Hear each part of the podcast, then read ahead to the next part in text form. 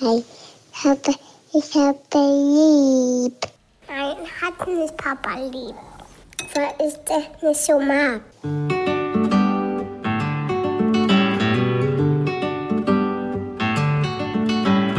Das sind beste Vaterfreuden. Keine bösen Wörter.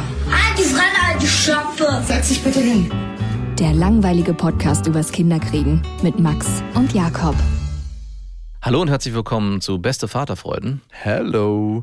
Und heute wollen wir uns angucken, inwiefern der Kinderwunsch mit Bindungsangst zusammenhängen kann, ne? Weil nichts bindet krasser als die Ehe. ich dachte, es geht um Kinder, nicht um die Ehe. Nein, nichts bindet krasser als Kinder. Ja. Äh, ich glaube, manche denken so, ja, es macht richtig Klick, wenn man verheiratet ist, aber eine Heirat kann man immer auflösen.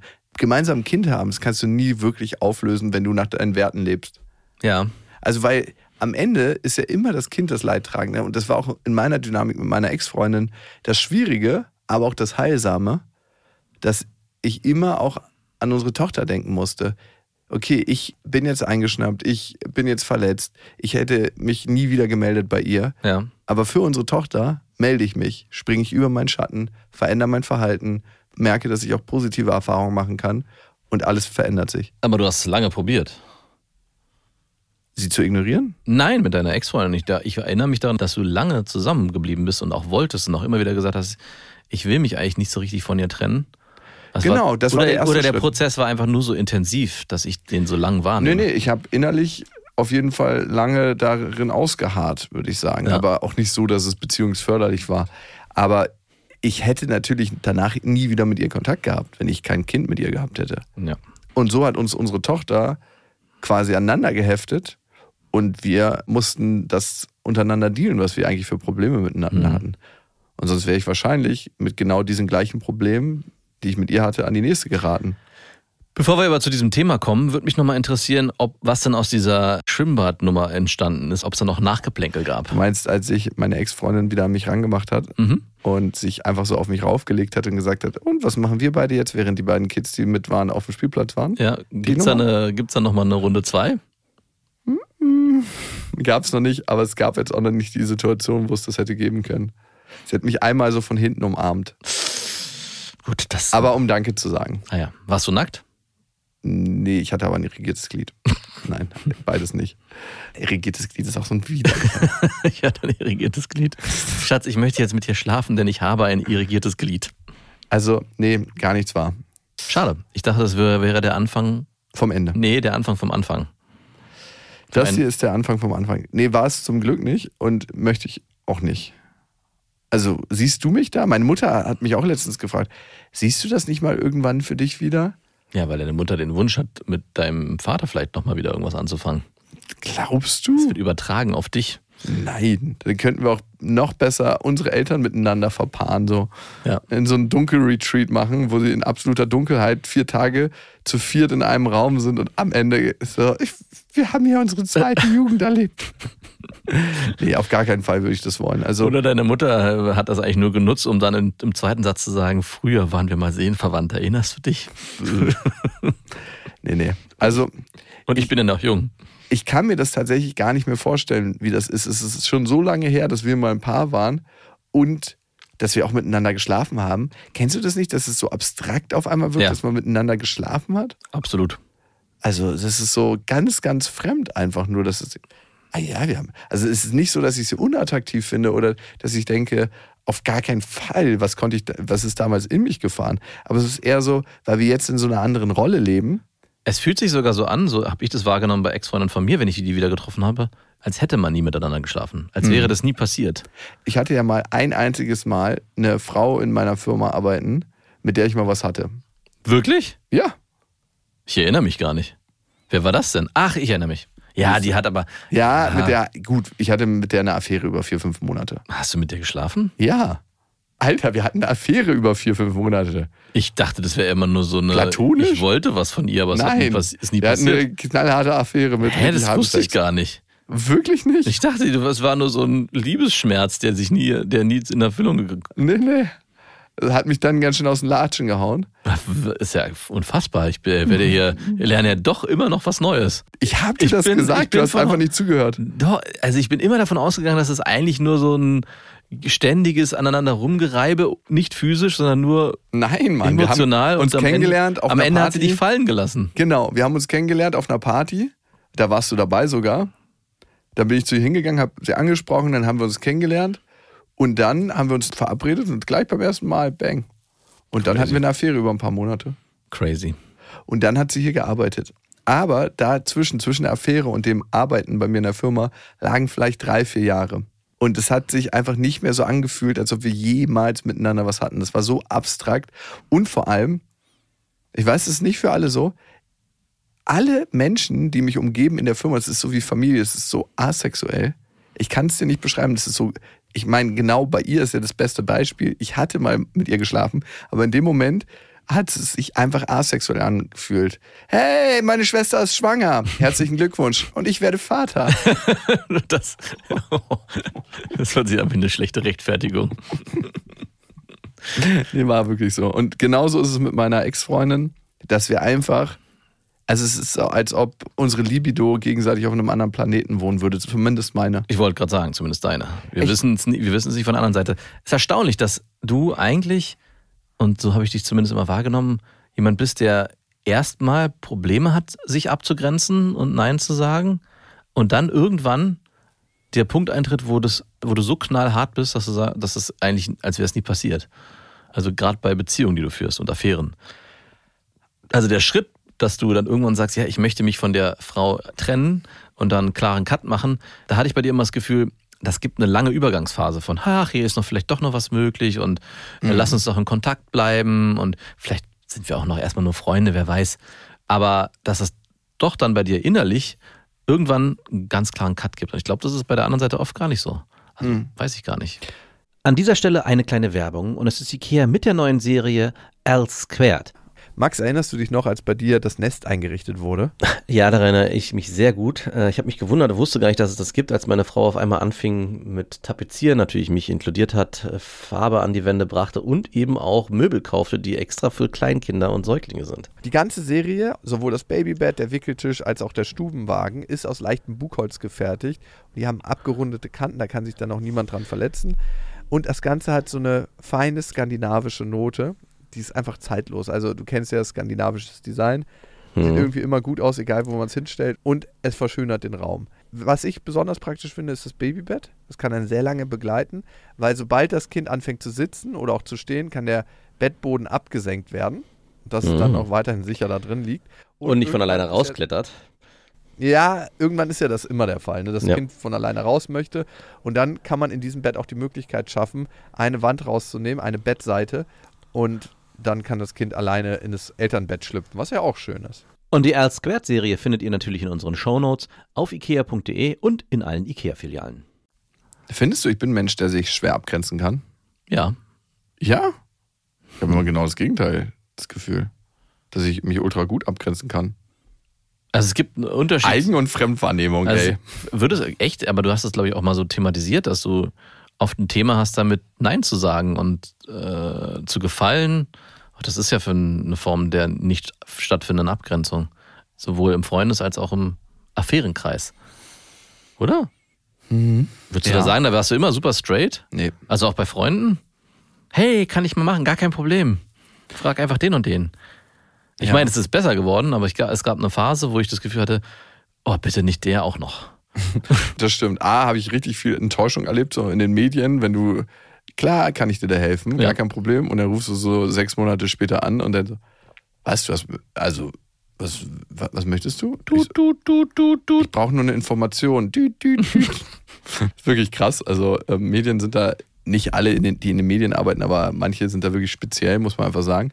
Sonst bei Fern, ja, manchmal ein bisschen Problem, mich abzugrenzen. Bei meiner Ex-Freundin definitiv. Mhm, stimmt, ja. Safe, ja. Also da habe ich ein großes Problem. Gehabt oder immer noch? Immer besser geworden. Ja. Was ja wichtig ist, nicht einfach nur zu sagen, fick dich bis hierhin und nicht weiter, sondern eine wertschätzende und liebevolle Abgrenzung gegenüber sich selbst und gegenüber anderen. Ne? Mhm. Also dann zu sagen, hey, nee, äh, das passt für mich nicht, vielleicht auch ein paar Gründe nennen, Mhm. damit man einfach weiter in Kontakt bleibt. Aber ich könnte mir vorstellen, dass das und das zum Beispiel gut funktioniert oder probier das doch mal. Und jetzt war gerade das beste Beispiel. Meine Ex-Freundin hat mir eine Nachricht geschrieben, dass sie sich gerne selbstständig machen würde Mhm. nach ihrem Studium und dass sie eine Page aufbauen will und das und das und das und das. Und äh, Als was? weiß ich nicht mehr. Keine Ahnung. Spielt jetzt auch erstmal keine Rolle für das du bist, Beispiel. wirklich- bist wirklich ein guter Zuhörer, wollte ich nochmal sagen. Das hat sie im Detail nicht so geschrieben. Und Ja, sicher. Ich wette, dass, es, dass sie alle Details, nicht alle Details, aber jetzt doch zumindest. relativ viele. ja. Aber heute, im Gegensatz zu früher, habe ich jetzt nicht weitere Anstalten gemacht, ihr zu helfen. Ja. Früher hätte ich sofort gesagt, okay, Seite kann dir der und der bauen, Ja. da kannst du ein Coaching nehmen, da und dazu, das und das. Aber sie hat gar nicht gefragt. Nee, weil, Sie hat es mir nur erzählt. und hat sie dich damals gefragt? Nö. Und du hast trotzdem sofort. Gesagt, okay, wie kann ich sie maximal nach vorne bringen, wie kann ich ihr helfen? Ja, ich erinnere mich, ich musste ja auch Seiten reservieren und ich wurde da auch instrumentalisiert. Was ist eigentlich aus diesen Seiten geworden? Keine Ahnung. Kannst du wieder abmelden. Ja, ja. Mm. Die laufen über dein Konto. Ah, okay. Dankeschön. Naja, auf jeden Fall. Melde die bitte bei der nächsten Gelegenheit ab. Auf jeden Fall bin ich da besser drin geworden, nicht gleich meine Hilfe anzubieten, wenn ich nicht gefragt werde. Sehr gut. Und wenn ich gefragt werde, überlege ich mir das auch zweimal, weil ich ja mittlerweile weiß, was das bedeutet, was da für ein Rattenschwanz dran Natürlich. ist. Und ich habe nicht mehr das Gefühl, so krass gefallen zu müssen im Sinne von, nur wenn ich helfe und dann für den anderen was tue, bin ich in der Freundschaft was wert. Ja. Oder in der Beziehung. Oder in der Beziehung, klar, genau das Gleiche. Und das, Das- ist spannend einfach krass. Das ist definitiv besser geworden. Es gab die, auf jeden Fall eine Phase, wo ich dachte, ey, vor allem das Schwierige war ja, dass du nicht einfach nur gesagt hast, ja, ich helfe dir, sondern du hast eigentlich das angenommen und hast dann andere instrumentalisiert, das für dich zu erledigen. Also oft hat deine Hilfe nicht direkt in Hilfe geendet, sondern in, hey, ich übergebe das einfach Person Wie mein Vater. Ja, Der ist wirklich das beste Beispiel dafür. Der macht irgendjemandem Versprechung, dass er meinen Podcast produzieren kann und fragt mich dann, ob ich das erledigen könnte. nein. Doch. Ja, es ist im Prinzip das Gleiche. Ja, ist das Gleiche. Ja. Oder holt für irgendwelche Freundinnen von ihm Autos, die er in seiner Firma dann anmeldet, Ja. die halt die ultra viele Strafzettel kriegen und meine Mutter die dann im Büro bezahlen muss. Ja, das kenne ich irgendwoher. Also nicht das mit den Strafzetteln, aber genau dieses Muster. Bei meinem Vater musst du es auch direkt unterbinden, wenn der dich irgendwie instrumentalisieren will. Also das macht er einfach sehr, sehr gerne. Ich habe es auch mittlerweile unterbunden. So, kannst du mal nachgucken für deine Schwester das und das. Die ist alt genug, die kann selber nachgucken. Und ich nehme ihr die Möglichkeit, sich zu entwickeln, wenn ich das immer alles für sie erledige. Ich bin davon weg, können Leute selbst für sich machen. Wenn jetzt jemand mal in Not ist und Hilfe braucht, Ja, dann ja. dann ja. Also Also hab ich, hab ich dich da erzogen hin? Weil Ja. hast du das gemerkt, dass ich dich so seicht auch mit immer. deinem Verhalten, du hast mich jetzt nicht bewusst dazu erzogen. Nee. Du hast einfach nie was gemacht. Und deswegen Nee, das stimmt nicht. Ich habe auch ganz immer wieder mal ganz seicht formuliert, du Jakob, mach's doch einfach selbst. Oder bitte nicht mit mir. stimmt, Aber ganz seicht, ne? Am Anfang habe ich mich da. Es ist auch echt nicht so einfach. sich abzugrenzen. Bei Freunden oder auch Familie, wenn dich jemand um einen Gefallen bittet, dann ist es ja eigentlich so, dass du sagst, ja klar, mache ich das, weil ich will ja auch natürlich dem meinem Freund oder Familienmitglied helfen. Aber es gibt irgendwann diesen Punkt, wo man merkt, Moment mal, das geht ja einfach nur darum, Arbeit abzuwälzen oder auf Probleme nicht selber lösen zu wollen. Ich werde hier gerade instrumentalisiert und das herauszufinden ist erstmal gar nicht so einfach, dafür brauchst du eine gewisse Zeit. Und ich glaube, äh, das hat auch bei mir eine Weile gedauert und genauso musstest du auch erstmal lernen, Moment mal, mein Verhalten ist überhaupt weder für mich noch für mein Umfeld förderlich, sondern eine straighte Zusage oder eine straighte Absage ist am Ende für alle Parteien das Bessere. Ja, vor allem der andere merkt ja auch immer nicht, dass er eigentlich gerade in so einer Art Helfer-Anpassungsmodus lebt, Ja. Wenn er diese Arbeit, die er sich selber aufheizt, ganz leicht an andere weitergeben kann. Genau. Und ey, mein Vater ist da wirklich der König, aber ich unterbinde das immer so. Ach, interessant, nö, habe ich aber keine Zeit für. Ja. Bang. Mach das mal schön selber. Der nächste Schritt wäre es ihm genauso zu spiegeln. Du, ähm, ganz ehrlich, ich fühle mich da eigentlich übergangen. In der Vergangenheit gab es oft Momente, wo du das genauso gehandhabt hast und eigentlich möchte ich dir gar nicht helfen. Ich möchte ihm schon mal helfen, Ja, aber ich sag ja, wen- nicht seinen Freunden und seinen Freundesfreunden. sowieso nicht. Also das würde ich ja mal direkt ausklammern. Aber auch Und wenn er auf mich zukommt oder du auf mich zukommst, würde ich mittlerweile, glaube ich, nicht mehr nur sagen, hey, ich habe gar keine Zeit dafür oder es fällt mir gerade sehr schwer, sondern ich würde direkt formulieren, Ich habe keine Lust. genau, ich habe keine Lust, das für dich zu tun. Aus den Gründen in der Vergangenheit. Und O- Oder und- ich formuliere es sogar anders, sage, hey, ist es ein ernst gemeinter Wunsch und brauchst du wirklich meine Hilfe? Dann tue ich es sehr gerne für dich, wenn du mich persönlich fragst. Aber wenn es einfach nur ist, ey du, ich habe da eigentlich persönlich gerade gar keinen Bock drauf und du bist der Erste, der mir eingefallen ist und Das damit ist das Thema weggeschoben, würde ich da sehr allergisch drauf reagieren. Unbedingt. Du, ich brauch's ihm aber gar nicht persönlich sagen, weil das praktisch ist, er hört diesen Podcast und kann sich selber. Okay. Siehst du, schon erledigt. Das ist doch ein Sprachrohr hier. Ist dann, ist dann ist der Podcast im Prinzip die Instrumentalisierung dessen, was gerade passiert ist. Genau. Also, die Folge heißt ja eigentlich kein Kinderwunsch. Vielleicht liegt dahinter eine Bindungsangst versteckt. Und dazu hat uns die Clara geschrieben. Und Sie schreibt, ich bin 26 und seit vier Jahren mit meinem Freund zusammen. Vor circa einem Jahr merkte ich, dass nun der Punkt gekommen ist, an dem ich und natürlich auch er entweder an den Problemen der Beziehung arbeiten müssen oder die Beziehung beenden. In dieser Überlegung ist mir das erste Mal klar geworden, dass ich keinen Kinderwunsch habe und habe dieses auch kommuniziert. Seine Reaktion war im Prinzip wie so oft keine. Aber eins war sicher, er wünscht sich definitiv Kinder und würde ewig darauf warten, dass sich meine Meinung ändert, es aus Versehen passiert oder er verzichtet einfach darauf, obwohl er sich schon jetzt ein späteres Leben mit Kindern ausmalt. Keine der Möglichkeiten finde ich gut oder möchte ich für mich. Das alles ging nun so weit, dass ich mich vor etwa einem Monat getrennt habe. Wegen mehreren kleinen Gründen, aber vor allem wegen dem Thema Kinder. Wie seht ihr das? Kommt da einfach meine Bindungsangst vor oder ist es tatsächlich legitim, diese Entscheidung zu treffen? Ich denke, er hat es ewig vor sich hergeschoben und mir irgendwann dann unterschwellig Druck oder Vorwürfe gemacht, weil sich meine Einstellung doch nicht ändert, so wie es er sich zu hoffen scheint. Was meint ihr dazu? Also, ich finde tatsächlich, Clara, dass du gerade ganz schön viel Verantwortung für deinen Partner übernimmst. Und wenn wir über Bindungsangst sprechen, ist das ein Thema, wie Bindungsangst entstehen kann oder ein Teufelskreis von Bindungsangst. Dazu werde ich gleich kommen. Also du sagst ja, es hätte das und das passieren können in der Zukunft und er hätte mir das vorwürfen können oder er verhält sich so und so, hätte das unterdrückt, seinen Kinderwunsch, hätte darauf gehofft, dass es einfach so passiert. Aber am Ende ist es ziemlich egal, was bei ihm hätte, hätte, sondern es ist viel wichtiger, was war bei dir.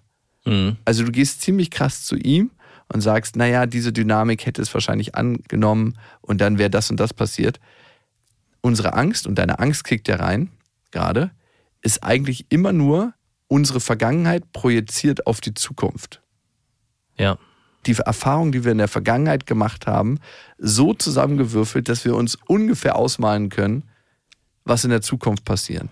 Und dafür müssen wir die Erfahrung noch nicht mal selber gemacht haben. Es können auch Erfahrungen sein, die irgendwelche bekannte Freunde, Leute im Fernsehen, Leute in den Medien gemacht haben. Du weißt aber gar nicht, ob das so ist. Vielleicht hätte dein Freund irgendwann gemerkt, nö, passt für mich voll ohne. Viel, viel geileres Live. Weißt du alles nicht. Damit unterstellst du ihm was und jeder bleibt nicht bei sich. Also du übernimmst die Verantwortung für ihn und das fühlt sich natürlich belastend an. Ist es nur Verantwortung? Also, ich meine, es ist einfach zu sagen, ja, das ist eigentlich sein Thema und nicht meins und ich habe da eine klare Haltung. Hat sie mit ihm klare Gespräche darüber geführt? Also ganz im Detail. Sie meinte ja, es kam keine Reaktion von ihm und danach ist sie in ihren Gedanken versunken. Ja, das auf jeden Fall, aber ich, Das ist cool. das ist definitiv super. Aber ich frage mich schon, ob nicht auch so ein ausgesprochener Wunsch einen, des Partners und man daraufhin ein Gespräch geführt hat, wo beide ihre Verhältnisse klarstellen und man sich eigentlich darauf geeinigt hat, okay, es ist jetzt erstmal so, ich möchte trotzdem mit dir zusammenbleiben, ist dann die Aussage von ihrem Partner und sie sagt, ja, ich möchte aber kein Kind und das wird auch für immer so bleiben. In der Beziehung ist es, kann das aus meiner Sicht oft passieren, dass es trotzdem, obwohl eine klare Aussprache stattgefunden hat, das immer über der Beziehung schwebt und das Ein Gentleman's Agreement. genau, das trotzdem eine Belastung wird, obwohl eine Klarheit da vorherrscht. Also, und dann irgendwann zu sagen, ich merke, dass ich diese Belastung nicht mehr aushalte. Also das, da muss es auch gar nicht so sehr darum gehen, dass man irgendwie ihn einschränkt oder man das Gefühl hat, hey, ich nehme ihm irgendwas weg, was er mit einer anderen Frau vielleicht haben könnte, sondern dieses Gefühl kann wie so ein Gift in eine Beziehung einschleichen und sie auch nicht mehr gesunden lassen. Und so ein bisschen hört sich das für mich so an, dass das hier passiert ist und sie dann daraufhin eine Trennung einleiten musste. Ja, aber glaubst du wirklich, dass sie da für sich und nicht auch noch für ihn mit die Verantwortung übernimmt? Wahrscheinlich wird es so gewesen sein, dass sie für ihn mit die Verantwortung übernommen hat, dass sie zumindest auch in seinem Schutz gehandelt hat, im Sinne von, ich möchte ihm auch nichts wegnehmen in seinem Leben, er soll ein glückliches Leben führen. Aber da hast du schon recht, eigentlich ist es am Ende seine Entscheidung und seine Verantwortung. Aber es ist manchmal auch nicht das gesprochene Wort, was sowas zerstören kann. Also auch wenn es klar ausgesprochen ist, es bleibt ein Gefühl einfach im Raum bestehen.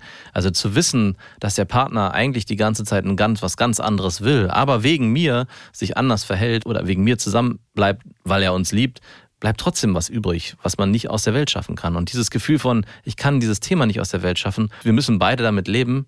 Klar kann man das über Gespräche immer wieder aufarbeiten, aber ich verstehe absolut, dass irgendwann so ein Punkt kommt, wo man sagt, ich möchte das aber auch in meinem Leben nicht mehr haben. Es wird zu einer Belastung. Und die Frage kann man sich, hat man, glaube ich, oft im, in Beziehungen. Also genauso umgekehrt. Was ist, wenn der Partner kein Kind bekommen kann und man spricht darüber, wie man das lösen kann und man kommt nicht zu dem gewünschten Ergebnis, dass man über künstliche Befruchtung oder was auch immer ne, den Kinderwunsch erfüllen kann. Und beide sagen sich, hey, wir lieben uns aber trotzdem, wir bleiben. Wer weiß, vielleicht ist, hat der eine eine kriminelle Vergangenheit und es funktioniert nicht. Was weiß ich, ich mach mal das Horrorszenario auf. Mhm. Und es bleibt, oder man sagt einfach, Adoption ist für uns, kommt für uns nicht in Frage. Tabuthema. Und man einigt sich trotzdem darauf, hey, wir bleiben zusammen, wir lieben uns und das ist, äh, hat halt nicht funktioniert. Kann es trotzdem so sein, dass es die Beziehung auf lange Sicht vergiftet? Mhm. Übernimmt man da Verantwortung für den anderen, wenn man sich dann trennt? Oder hat man das Gefühl, äh, man hat die Entscheidung allein für sich getroffen? Weiß ich nicht, spielt bestimmt mit rein. Aber ich hatte mich damals auch zu dem Thema gefragt. Was ist, mein Marie, ich musste lustigerweise gestern darüber auch nachdenken, als wir Marie im Garten gespielt haben und sie irgendwie gefragt hat, wir über ihren Geburtstag gesprochen haben und ich mit einem Kumpel dann darüber gesprochen habe, wie, was wir machen werden. Und irgendwie kam mir der Gedanke, als ich vor Marie stand, es war gar nicht so einfach, dich zu bekommen. Ja, du wirst jetzt sieben Jahre alt, aber es hätte auch sein können, dass das gar nicht klappt. Und was wäre dann gewesen? Also was hätte ich damals, wie hätte ich mich damals verhalten, wenn wir mehrfach versucht hätten, ein Kind zu bekommen und es hätte nicht geklappt? Wäre ich dann noch mit meiner Frau heute zusammen? Ich weiß es nicht. Mhm. Das, diese Frage, also hättest du sie fallen lassen wie eine heiße Kartoffel? Kann ich dir nicht beantworten. Also ganz. Aber die Frage kam natürlich damals auf. Also es war so ein Moment, wo ich dachte, ach krass, was ist jetzt eigentlich, wenn das passiert? Und vor allem, wenn es nicht an dir liegt, sondern an ihr. Ja, stimmt, klar. Weil sonst, wenn es an dir gelegen hätte, wäre es so, hoffentlich bleibt sie mit mir zusammen. Ja, genau. Ich liebe dich so. Und wenn es an ihr liegt, meine Gefühle sind erkaltet. ich liebe dich doch nicht mehr so, ja. so, so dolle, wie ich am Anfang gedacht habe. Du kannst mir keinen Sohn gebären. Weib. Und so ein bisschen ist es das Gift, von dem ich gesprochen habe. Na klar, kann man darüber sprechen und feststellen, man liebt sich und alles ist irgendwie wundervoll, aber es bleibt was. Hast du vollkommen recht. Wie ich überhaupt darauf gekommen bin, war, sie hat ja gefragt, ob das was mit ihrer Beziehungsangst zu tun haben könnte. Und eine ganz, ganz klassische Dynamik, ein Teufelskreislauf unter Beziehungsängstlichen ist folgender man hat eine krasse Verliebtheitsphase. Also es ist wirklich so Head over heels und man ist so verliebt wie noch nie. Mhm. Und wenn diese dann abflacht, dann kickt das rein, was Bindungsängstliche ganz, ganz oft im Kern in sich tragen. Nämlich das Gefühl, eigentlich nicht zu genügen mhm. für das, was sie sind. So, du bist nicht liebenswert, so wie du bist, sondern du musst was dafür tun. Ja. Und dementsprechend tun sie auch das dafür und sind entweder überangepasst also sagen, okay, was kann ich hier dafür tun in der Beziehung und wie kann ich mich auf meinen Partner so einstellen, dass er mich mag. Und das ist natürlich ultra anstrengend. Ja, wir gehen heute ins Kino. Tolle Idee, Schatz. ja, klar, die, das Frühstück mag ich auch am liebsten. Ja. Korsika war ich noch nie in Klammern schon sechsmal, gefällt mir überhaupt nicht. Fahren wir gerne hin. Und auch in jedem einzelnen Verhalten. Ne? Und das ist natürlich ultra anstrengend. Und meistens aber ab wann ist es mal okay, also sich selber zu beschneiden, um dem anderen? In der Beziehung immer wieder. Aber wenn du dabei sich selber vergisst und gar nicht auf deine Bedürfnisse hörst, dann ist es eben nicht okay. Und dann hast du auch den Eindruck, Beziehung ist anstrengend, weil du ja immer was dafür tun musst, um ja. Beziehung aufrechtzuerhalten. Das heißt, wenn du in Kontakt mit deiner Beziehungsperson gehst, bist du ja immer im Lauermodus, wie muss ich mich verändern, damit die Person mich mag. Das ist ja nie nach Hause kommen. Das ist immer Furchtbar. so Anstrengung, Anstrengung. Und die andere Hälfte von den Beziehungsängstlichen, die ist meistens so im Fuck-off-Modus. Mhm. Du kannst mich mal, ich bin in der Überautonomie, ja. so autonom, dass du gar nicht an mich rankommst und ich mache hier, was ich will. Und wenn du was von mir willst, musst du ankommen. Ja. Das heißt, Beziehungsängstliche wissen meistens nicht, dass wir schweben ja zwischen zwei Polen immer in der Beziehung, ne? zwischen Autonomie und Bindung. Das nicht heißt Autonomie oder Bindung, sondern Autonomie und Bindung. Mhm. Und das könnte sein, dass Clara das ein Stück weit in sich trägt. Und darum ist sie so ein bisschen so vom Modus, hm, ich muss hier für ihn mitdenken, muss seine Wünsche in der Zukunft erraten, damit irgendwie. Und dann schwappt es natürlich irgendwann über, das ist sau anstrengend. Also wie für deine Frau das anstrengend ist, für dich vermisst. ja, absolut. Nein, aber ähm, wobei es ist besser geworden. Sie denkt nicht mehr so viel für dich mit. Nee, beziehungsweise hat mich gestern mein äh, Nachbar ausgelacht dafür, wie, deine Frau trägt dir Termine ein, wann du auf die Kinder aufpassen musst? Ja, ansonsten würde das alles gar nicht mehr funktionieren. Was? Es ist ja mega praktisch. Ja klar, ich habe im Kalender drin zu stehen, wann ich auf die Kinder aufpassen muss. Also natürlich nur, wenn es Termine gibt, die kollidieren oder beziehungsweise wenn sie Sachen eintakten muss. Ansonsten machen wir das, teilen wir uns das ja gerade am Abend, aber es gibt immer, es tauchen pro Woche bestimmt drei, vier Mal Termine auf. Dann hast du die Kinder, dann musst du die Kinder ins Bett bringen. Denk daran, du bist alleine. Also nicht denk daran, sondern es heißt halt immer, ich muss mich darauf einstellen, ich bin mit den Kindern alleine. Rot heißt alleine im Kalender. Bitte? Rot heißt alleine im Exakt, Kalender. genau. Wirklich? Ja, wir, ansonsten. Kalender live. Ist nicht so verplayt, das Leben. Dann Ansonsten würden in meinem Alltag einfach auch Termine in diese Bereiche ge- reingeraten, die ja geblockt werden müssen. Also es geht ja schon auch darum, den ganzen Termin des Alltags in irgendeiner Form, zu managen. dicht zu machen, dass da kein anderer drauf zugreifen kann. Exakt. Machst du ja auch. Ja, muss ich machen. Aber für mich ist ja auch ein bisschen was anderes. Ist, ist es so anders? Also, Nein. Ja klar, es ist schon anders, weil du natürlich nochmal ganz, äh, da- dass du wirklich geblockte Tage hast, weil ihr eine Absprache habt, in, in der, äh, weil ihr getrennt seid und jeder seine Erziehungszeiten hat, so nenne ich sie mal. Aber auch wenn man zusammen ist, gibt es natürlich trotzdem Dinge, die der eine vielleicht alleine machen will, mit Freunden machen will oder Termine, die halt man nicht gemeinsam machen kann. Und da muss man sich absprechen. Und wir haben die Methode Kalender gewählt. Natürlich könnte man auch von mir erwarten, hey, wenn sie mit mir die Woche bespricht, erinnere ich mich dran. No chance. No chance. Aber ich glaube, es wäre bei dir nicht anders. Wenn deine Ex-Freundin dir sagen würde, Jakob, denkst du dran, du hast Donnerstag, Dienstag und Mittwoch Lilla um die und die Zeit und müsstest dann vielleicht noch Freitag früh, das würdest du am Sonntag Nein, natürlich. sofort ich trage vergessen. mir alles immer sofort in Natürlich. den Kalender, aber ich lasse es nicht eintragen für mich. Da ist der entscheidende Unterschied. Aber ich fände es schon super komfortabel. Aber wäre es nicht super praktisch für dich, wenn du, wenn deine Ex-Freundin Natürlich. Zugriff auf deinen Kalender hat und dieses einfach für dich einträgt? ich fände es mega praktisch. Ich würde die Frau ein bisschen mehr lieben als vorher. Deine, Ich auch hab- deine Ex-Freundin. Auch meine Ex-Freundin. Das würde sie aber nie im Leben tun. Aber ganz komischerweise, heute würde ich auf sowas mehr achten, dass man ein Team ist, so wie ich ihr das auch eintragen würde. Mhm. Das heißt ja nicht, dass sie nur mir das in eine Richtung einträgt, sondern wie oft hast du schon einen Termin für deine Freundin eingetragen? Hm, Ich glaube, das ist noch, also das Einzige, was ich mache, ist, dass ich meine Termine eintrage und jetzt damit signalisiere, hier darf nichts passieren. Du ekliger. Jetzt weiß ich langsam, was deine Kaktusfrau meint. ja, okay. Ich fände, das wäre beidseitig von der Dynamik ganz schön. So stelle ich mir das jedenfalls Also, vor. äh, um es mal zu revidieren, stimmt nicht ganz. Was wir machen ist, wir setzen uns Sonntagabend immer zusammen, besprechen die Woche und tragen uns ja dann sozusagen gegenseitig die Termine ein. Hier also, trage ich dir mal was ein. also sie fragt mich, Hier wird ein hey, BIMS ich, stattfinden. sowas nicht, aber sie fragt mich natürlich schon, hey, Montag habe ich das und das vor, kannst du da die Kinder nehmen? Ja klar, und dann trägt sie mir oder ich mir den Termin ein. Habt ihr schon mal in die Woche geguckt und euch gefragt, wo Sex möglich wäre? Nein, Nee? no. Das habe ich mal mit einer Ex-Freundin gemacht. Ja, das dazu, das brauchst nicht. Ach, Es kommt einfach immer wieder dazu. So, wo sie am Küchentresen und du so, oh, jetzt reicht's. Ich bin der Lauerer. Nein, aber wer will's öfter? Ja, Derzeit ich. Ja? Mhm. Weil dein Testo wieder oben ist, dadurch, dass du trainierst. Zu ne? viel Beintraining. Ah, ja, da fährt das direkt äh, in Lachs rein. Wahrscheinlich schon, ja. Ach, derzeit du. Und sie ist schon richtig genervt, oder? Nee, nicht genervt, aber, Aber du bist natürlich auch ausdauernder geworden, dass du jetzt sportlicher bist, ne? Äh, Das auf jeden Fall, aber das Problem ist auch, unsere Zeiten passen nicht zueinander. Also Mhm. ich bin eher so der Morgenstund oder auch mal so zwischendurch und sie ist eher so der, Morgenstund hat Gold im Mund. Oh, sagst du? und sie ist eher so gemütlich abends äh, vorm Schlafen gehen, das was es überhaupt gar nicht meine Zeit ist. Und das heißt, wenn ich will, dann kollidiert das definitiv mit den Zeiten. Also du bist lieber morgens aktiv? Hm, Ja, War ich auch immer. Weil da kann man ja das nutzen, was da ist. exakt. Abends ist natürlich immer, man verbringt irgendwie den Abendteil gemeinsam, dann hat man irgendwie noch, nimmt man sich Bindung Zeit. aufgebaut, meinst du? Ja, und dann wird am Ende dann noch irgendwie dann gemeinsam eingeschlafen und man hat den ganzen Abend verschwendet.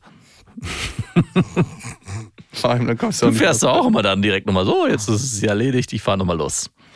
Also kommt drauf an. Aber wenn ich was Wichtiges zu tun habe oder einfach ins Bett möchte, dann sage ich auch irgendwann, oh du, ich habe morgen leider ein paar wichtige Termine. Und schmeißt diejenige raus.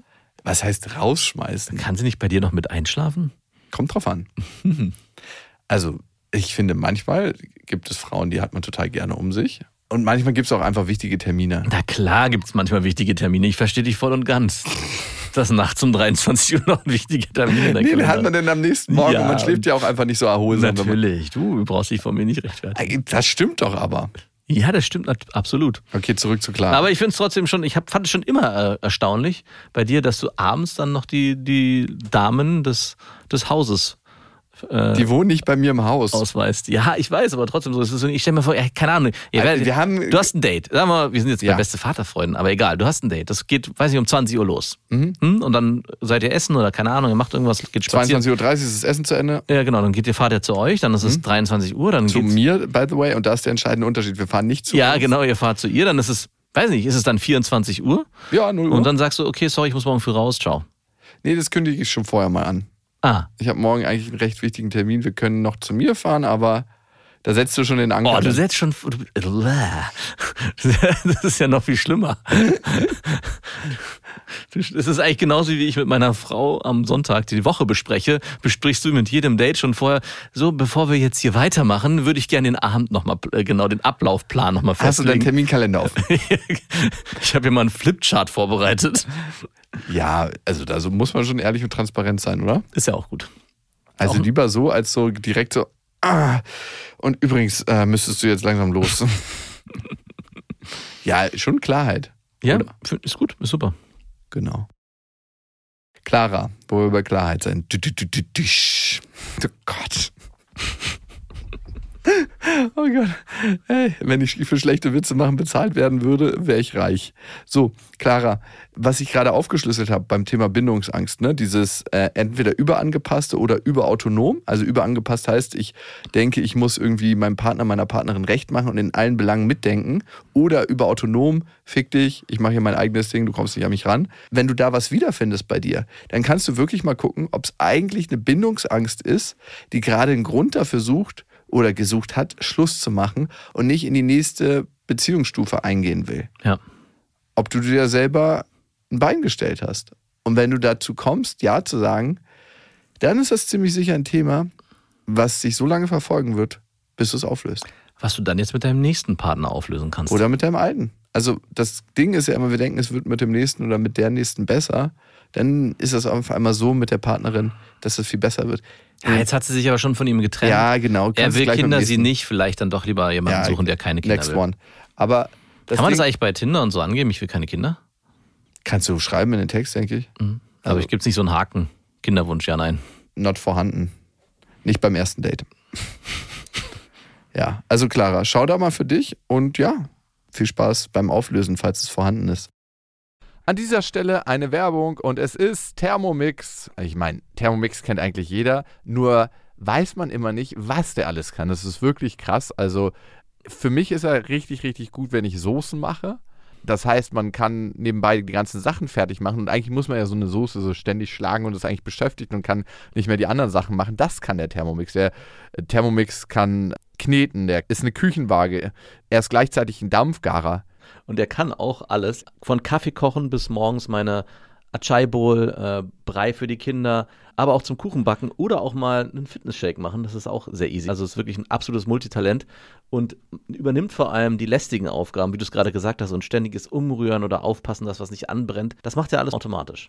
Und man kann vor allem auch sehr gesund mit dem Thermomix kochen, weil man kann Sachen, wie gesagt, sehr schon garen und das finde ich total gut. Was ich noch sehr praktisch finde, ist, es gibt nicht nur den Thermomix, sondern auch über 90.000 Rezepte im digitalen Rezeptportal Cookie-Do, weil man ja doch sonst so tendiert, immer seine gleichen Klassiker zu machen und das lädt einfach ein, um zu stöbern und zu schauen, was möchte ich dann noch machen. Es ist egal, ob schnelle Alltagsküche oder die Sterneküche für zu Hause, es geht alles mit dem Thermomix. Also man spart Zeit, es ist äh, für die ganze Familie bestens geeignet, das Gerät. Mit dem Thermomix spart ihr auf jeden Fall Zeit beim Kochen und es gelingt sehr, sehr gut. Also ich frage mich immer, darf man das sagen, ich habe gekocht oder muss man das sagen, wir haben gekocht? Man muss sagen, wir haben gekocht und das Gute bei Cookie Dough ist, dass man die ganzen Rezepte auf den Thermomix bekommt und dadurch einfach nur das machen muss, was der einem sagt. Das heißt, man kocht wie von Zauberhand unter Anleitung und am Ende kann man seinen Gästen ein perfektes Rezept präsentieren, was man gekocht hat, was dazu auch noch sehr gut schmeckt. Oder sich selber, das geht natürlich auch. Und wenn ihr euch jetzt auch für einen Thermomix interessiert, findet ihr natürlich alle Infos auf thermomix.de und den Link zu Thermomix und alle Infos findet ihr auch nochmal in unseren Shownotes. Die nächste Nachricht kommt von Sandra. Sie hat geschrieben an beste@bestefreundin.de. Sie schreibt: Verheiratete Mami verliebt sich in verheirateten Papi. Oh. Nice Ah. Story. Hm. Hast du doch auch schon in der Nachbarschaft. Äh, Bevor wir dahin kommen, Ihr könnt uns natürlich abonnieren auf allen gängigen Podcast-Plattformen und auf Spotify und auf Apple Podcast. Lasst gerne mal eine Bewertung da oder empfehlt diesen Podcast auch weiter an Freunde, an Verwandte. Wenn euch der bereichert in Form von Humor, in Form von Nachdenken, mal was anderes sehen, in Form von einfach Beschallung, dann bereichert er sicher andere auch. Also empfehle uns gerne weiter und hier kommt Sandra. Ich bin Ende 20 verheiratet und habe ein Kind. Mit meinem Mann bin ich zusammen, seitdem ich 14 war. What? Er war drogenabhängig, ich habe jahrelang mit ihm gekämpft und schließlich hatte er zwei, drei Jahre lang ein relativ normales Leben. Wir haben geheiratet, ein Kind bekommen, kaum war das Kind ein halbes Jahr lang, verfiel er wieder in alte Muster, kifft von morgens bis abends und hat seinen Job hingeschmissen. Außerdem ist er seit längerem richtig eklig zu mir, unverschämt respektlos und bekommt absolut gar nichts mehr auf die Reihe. Nach all den Jahren Kampf und Zurückweisung habe ich nun einen Punkt erreicht, wo ich absolut keinen Bock mehr habe. Auch und vor allem für unser Kind will ich das nicht. So, und jetzt werdet ihr vielleicht schmunzeln. Ich habe einen Nachbarn, direkter Nachbar, und auf dem Dorf bekommt man viel mit. Den fand ich schon immer toll. Da ich und er verheiratet sind, eben einfach nur das. In letzter Zeit habe ich mitgekommen, dass es bei den beiden auch nicht so gut läuft. Wie bekommt man denn sowas mit? Ja, wenn man direkt Nachbar an Nachbar wohnt. Ey, ich habe früher auf dem Dorf, ich habe ja auch mal von 6 bis 14 auf dem Dorf gewohnt, da haben wir alles mitbekommen. Da wurde, als es keine Handys gab, der Nachbar vor die Tür gesetzt von seiner Frau, weil er irgendwie jemand anderen nachgestellt hatte, in Unterhose und musste dann einen richtigen Walk of Shame machen zur nächsten Telefonzelle und musste jemanden anrufen, der ihm Geld bringt und abholt. In Unterhose. Kannst du dir ungefähr vorstellen, wie lange das durchgekommen ist. Oder ein Kumpel hat mir letztens erzählt, mit dem war ich auf der Schule, bei ihm auf der Schule, er hat dann gewechselt, gab es zwei Lehrerinnen. Das waren Kunst- und eine Musiklehrerin. Also Kunstlehrer und eine Musiklehrerin. Ja. Und die haben so richtig harte Sexbilder gemacht. Von sich, oder? Ja. Die haben so richtig abgebankt. Mhm. Und dann haben die die Fotos bei irgendeiner Drogerie entwickeln lassen. Nein. Doch. Das, ey, das ist doch. Doch, das ist keine Top-Story. Und Schüler haben dann den Namen gelesen, haben einfach mal die Fotos aufgemacht. Weil die lagen früher in so einen Fächern drin, Ja. da konntest du dir so Ja, raus. ich weiß, ich kenne die Fächer. Ja, und haben dann. Brauchst jetzt gar nicht so nach unten gucken. Du hast ab und zu mal reingeluschert, ne? Nein, habe ich niemals getan. Ja, doch. Auf jeden Fall haben die Schüler das auch gemacht. Und dann haben die die krassen Sexfotos natürlich vervielfältigt und auf der Schule verteilt. Geil. Und die mussten letzten Endes die Schule wechseln. die Natürlich, sie, halt, dass sie nicht ihre Zulassung verloren haben. Hä, wenn du Sexfotos machst, du kannst in deiner Freizeit doch machen, was du möchtest. Ja, stimmt schon, aber Außerdem ist es doch im Kolleg geblieben. das stimmt allerdings. Im Lehrerkolleg. Viel schlimmer wäre, wenn so bei Kunstprojekten Schülerinnen und Schüler mit eingebunden worden wären. Manchmal frage ich mich, was wohl wäre, wenn einem sowas mal passiert. Wie das sich anfühlt. Ob das Richtig scheiße. Und dann, also es gibt zum Beispiel einen, es gibt im E-Sports, das interessiert dich nicht, gab es einen, der hat, äh, der war sehr erfolgreich, dann war er Kommentator und dann wurde er erwischt, wie er einem leider minderjährigen Mädchen, was er nicht wusste, weil die natürlich über das Internet ihm nicht ihr wahres Alter gesagt hat, wie er sein wieder Penisbilder an sie verschickt hat von seinem irrigierten Glied. Ui. Und das ist rausgekommen, die Bilder waren zugänglich, das war eine Person des öffentlichen Lebens, die hatte keine, der hatte keine Ahnung, wie viele tausende, hunderte, tausende von Twitter-Followern und war einfach auch bekannt. Und das natürlich war seine Karriere schlagartig zu Ende. Dieser Typ hat na, jetzt vor einem Jahr wieder angefangen, sich öffentlich zu zeigen, zu streamen und da denkt man so, wow, einerseits Respekt, dass er das wieder tut, dass er nicht für immer in die Annalen verschwunden ist, weil das ist ja Ja, er braucht ja auch Geld. Ja, aber dann, keine Ahnung, würde ich ja anfangen, bei, weiß nicht, ganz normal, einen ganz normalen Job zu machen. In Amerika bist du das Leben? Der ist Europäer, der Also, ist okay. Belgier. Sorry, aber das stimmt leider wirklich. okay. Manchmal denke ich mir, vielleicht ist es auch eine Aufgabe, die einem das Leben stellen kann, die man mal durchwandern muss, wenn einem sowas passiert. Also vielleicht nicht sowas, aber dass dir, dass jemand Bilder von dir macht, wie du gerade irgendjemand hart durchbankst und dann wird es veröffentlicht. Ja, ich möchte es nicht so gerne erleben. Nein, ich möchte es auch nicht erleben. Also nicht so, so gerne.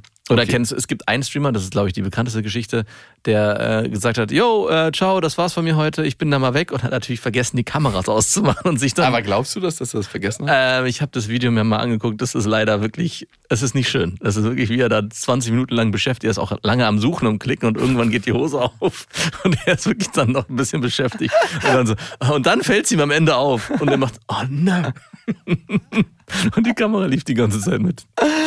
Und was war denn bei ihm los? Ne, Es wurde gebannt von der Seite. Ich glaube, der ist verschwunden, nie wieder aufgetaucht. Der war auch nicht so bekannt. Das war, der wurde dadurch bekannt. Leider ist die Story so rum. Ah, okay. Oder es gibt, also wenn wir schon dabei sind, es gibt noch einen anderen, der vorgegaukelt hat, er wäre im Rollstuhl. Der hat gestreamt und war im Rollstuhl und hat auch Spenden bekommen und alles. Nein. Und dann gibt es ein Video, wo er vergisst, seine Kamera auszumachen. Auf einmal zup, steht er auf und holt sich was zu trinken. Und alle so, what? Spont Spontanheilung. Ey, ich wollte letztens, ist so ein Liegeradfahrer an mir vorbeigefahren. Ich habe schon wieder, meine Halsschlagader hat pulsiert. Ne? Ich dachte mir so, ey, das gibt's doch nicht. Wieder so einer. Wirst du da langsam auch, wirst du hart? Also kriegst du schon, hast du schon so eine perverse Geilheit den- auf Liegefahrradfahrer? Ich sehe mich immer so, wie ich an den Rand dotze, dass er von der, Fahrrad, von der Fahrbahn abkommt. Nee, hä? Mit dem Fahrrad hast du doch keine Chance. Nicht gegen Liege, doch, so ein Liege Liegeradfahrrad gerät extrem schnell ins Schlingern, stelle ich mir immer so vor. Ach, genau. Während du dann mit dein, einhändig mit deinem Fahrrad fährst. Ich sehe das. Wahrscheinlich, wenn ich da so randotze, ist es so unbekümmert und ich schmier einfach ab. Natürlich. Naja, auf jeden Fall habe ich es nur so aus dem Augenwinkel gesehen. Und dann habe ich gedacht, so merkwürdig viel Bewegung im Oberkörper. Dann habe ich gesehen, es war ein Sitzfahrrad, ein Mensch im Rollstuhl. Und dann dachte ich mir so, wo bist du hingekommen, dass du sowas verbieten willst? Das, der darf. Der darf. Es war aber kein Liegefahrrad dann, sondern Nein, es war ein Dreirad. Sitzfahrrad. Ja, ja, genau. Das kennst du ja, wenn die sich vorne so ein Rad einklinken und dann mit ihren Händen so kurbeln. Ach, so eins war das. Ach Ja. so, so ein, so ein, so ein Hybrid zwischen normalem Fahrrad Ja, ja, und okay. Liegefahrrad. Nee, ich dachte, es wäre so ein Dreirad, wo einer so drauf sitzt. Nee, nee, nee. nee. Okay. Es war ein Mensch, der ziemlich sicher eine Querschnittslähmung Okay. hatte. Also, ich weiß nicht, was der auf einem Dreirad will. Ja, ich wusste es ja nicht. Das hatte sich eben kurz so Nein, angehört. der hatte, der saß in einem Rollstuhl und hatte dieses Rad vor sich und hat es gekurbelt. Mit den Händen betrieben, okay. ja, nicht mit den Füßen, ganz offensichtlich. Offensichtlich. Okay, können wir zurück zu Sandra? Ja, bitte. In letzter Zeit habe ich mitbekommen, dass es bei den beiden auch nicht so gut läuft. Fair enough, da haben wir einen kleinen Schlenker gemacht. Und Überraschung, wir sind ins Gespräch gekommen und verstehen uns super. Ihr habt ja auch so viel miteinander zu reden, Hm. Ja. weil ihr könnt allein schon über eure misslungenen Partnerschaften Und reden. wenn sich die Kinder auch noch gut verstehen, hat man sogar Ruhe. Huh, mehr als super. Wir sind rund um die Uhr in Kontakt und dabei geht es um belangloses, emotionales, lustiges, manchmal auch um etwas, was ein bisschen schmutziger ist, aber immer sehr liebevoll. Er gibt sich viel Mühe, arrangiert Situationen, in denen wir uns zufällig begegnen und zeigt mir immer, dass er mir zugehört hat. Ich bin oft überrascht, was er noch weiß. Ein richtiges Treffen, bei dem wir alleine waren, ohne Kind und ohne dass es nur zufällig im Hof war, gab es nur einmal. Er war extrem schüchtern und nervös. Inzwischen würde ich definitiv ausschließen, dass es ihm nur um Sex geht. Beim Schreiben zeigt er zwar sehr deutlich, dass er ein Verlangen hat, aber er ist immer sehr vorsichtig und immer darauf bedacht, wie es mir dabei geht. Wie geht's dir dabei? Ey, nee, natürlich. Weißt du, was das für eine heiße Kiste ist, wenn du selber verheiratet bist? Natürlich. Ey, die größte, ich meine, stell mal vor, auf einmal sagt das Gegenüber, du, ich habe jetzt überlegt, das deiner Frau zu sagen, weil ich habe ja mit meinem Mann Schluss gemacht, jetzt bist du dran. Also es kann ja alles Mögliche passieren. Aber Sandra packt jetzt die Karten auf den Tisch und sagt, er hätte es auch ehrlich gesagt schon längst haben können. Ansonsten sehen wir uns trotzdem jeden Tag, nur eben im Beisein anderer oder in Situationen, wo wir unauffällig bleiben müssen. Ich habe das Gefühl, dass er aufgrund seiner Schüchternheit im Moment ganz zufrieden ist, dass die meiste Kommunikation über Schreiben verläuft. Da vertraut er mir auch viele Dinge an und öffnet sich. Er lässt das Gespräch nie abbrechen und will immer wissen, was ich mache. Dadurch, dass wir so nahe beieinander leben, kriege ich auch immer mit, dass er bezüglich seiner Frau immer die Wahrheit sagt. Mhm. Hm, ist ja richtig hier Stasi unterwegs. Nun habe ich körperlich ein immer größeres Verlangen nach ihm und ich kann kaum noch schlafen vor lauter Grübelei. Ich kann es mir nicht ohne ihn vorstellen. Aber er wohnt doch nebenan, ist doch praktisch. Du brauchst es dir gar nicht ohne ihn vorstellen. Nein. Ich frage mich, obwohl die kleinste Möglichkeit besteht, dass wir beide eine gemeinsame Zukunft haben. Von meinem Mann werde ich mich trennen, aber wird er sich auch von seiner Frau trennen? Sandra, es gibt eine gute und eine schlechte Nachricht. Die gute bitte zuerst. Er wird sich nicht von seiner Frau trennen. er Das bleibt ist, die, true. das ist die gute. Und was ist die schlechte? Dass du dich von deinem Mann wahrscheinlich unabhängig trennen solltest, ob was mit dem Nachbarn läuft oder nicht. Oder dass sonst da viel Arbeit drin steckt. Also ich könnte mir vorstellen, dass dieses ganze Pulverfass, was es ja gerade ist, vor allem deswegen so spannend ist, weil es so ein Pulverfass ist. Also ich glaube auch der Anreiz, die ganze Zeit sich irgendwie heimlich zu treffen und es so aussehen zu lassen, als wäre es doch kein heimliches Treffen, sondern ist ja nur per Zufall entstanden. Die Kinder wollten miteinander spielen, deswegen stehen wir jetzt schon wieder im Innenhof und keiner kann Verdacht schöpfen und auch das Schreiben miteinander halb Andeutungen zu machen, die irgendwie dann doch nicht so ausgelegt werden könnten, als wäre es eindeutig gewesen. Also ich, für ihn könnte es auch so sein, dass es ein krasses Spiel ist, in dem er sich da gerade bewegt und das Zeichen dafür ist, dass er extrem schüchtern war bei dem ersten Treffen, finde ich. Nämlich, wenn er sich sicher ist, dass es eigentlich eine Nummer ist, die er zu bald beenden wird mit seiner Frau, dann wäre er, glaube ich, gar nicht so unsicher. Ich könnte mir vorstellen, dass er zumindest so sehr noch an seiner Frau hängt, Ja. warum auch immer, ob es eine Abhängigkeit ist oder wirklich auch noch Liebe im Spiel ist, keine Ahnung, dass er sich eigentlich gar nicht trauen wird oder gar nicht vorhat, sich wirklich zu trennen, aber dieser Reiz, der gerade vorherrscht, so stark ist, dass er dem auch nachgeben will in irgendeiner Form. Und die Gefahr, die besteht, ist, sagen wir mal, du lässt es zu oder ihr kommt zueinander, dass sich dieser an dem Climax alles auflöst und dann dieser Anreiz, der eigentlich da vorher da war, gar nicht mehr vorhanden ist und sich das alles sehr, sehr milde verläuft und nach und nach ausläuft.